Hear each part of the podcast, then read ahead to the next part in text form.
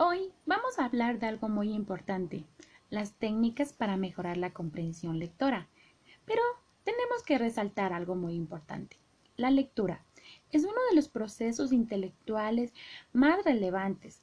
De ahí que su aprendizaje comienza en etapas muy tempranas de la formación académica de cualquier niño o niña escolarizado. Sin embargo, informes externos como el reconocido PISA indican que los alumnos y las alumnas muestran graves problemas en este apartado en comparación con aquellos de otros continentes. Es decir, no comprenden realmente lo que están leyendo. Por eso, hoy vamos a hablar de las técnicas para mejorar la comprensión lectora. Técnica de las relaciones de párrafos. Es un buen ejercicio de comprensión lectora que el alumno identifique el tema y estudie las relaciones que se establecen entre los temas de los párrafos. Técnica de los mapas conceptuales.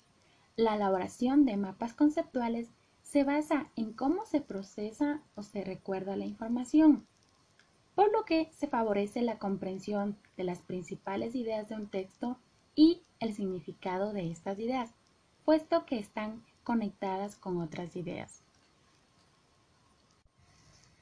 Técnicas de las preguntas. Cumple un papel importante ya que de acuerdo a su diseño se puede obtener de los alumnos información sobre conceptos, procedimientos, habilidades cognitivas, sentimientos, experiencias, etc., de la memoria a corto o a largo plazo. Técnica de la comparación. Consiste en poner textos a comparar, valga la redundancia, para establecer sus similitudes y diferencias y de ello sacar conclusiones que definan características o que establezcan caminos futuros para mejorar el conocimiento. Técnica del problema. Consiste en comprender un texto en base a la situación o el problema que se desarrolla en el enunciado de la lectura. Y por último, tenemos la técnica del subrayado y el esquema. Esta es una técnica muy importante para mí. ¿Por qué? Les comparto.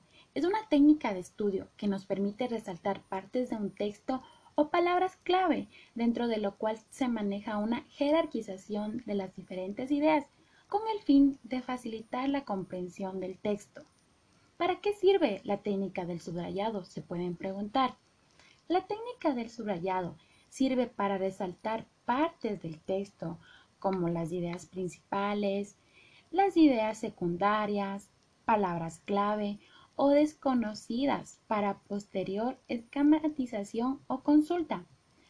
¿Cuál sería el objetivo de la técnica subrayado? Pues en sí es extraer una parte medular del texto con el fin de facilitar la comprensión de este ¿Será recomendado? Pues hay muchas recomendaciones en esta técnica, como puede ser utilizar lápices de colores, resaltadores para marcar el texto o las diferentes ideas. Además, se puede utilizar diferentes líneas. Todo esto, todas estas técnicas tienen el fin de ayudar a todos los estudiantes a comprender mejor lo que estamos leyendo y así poder generar un aprendizaje significativo y enriquecedor para todos.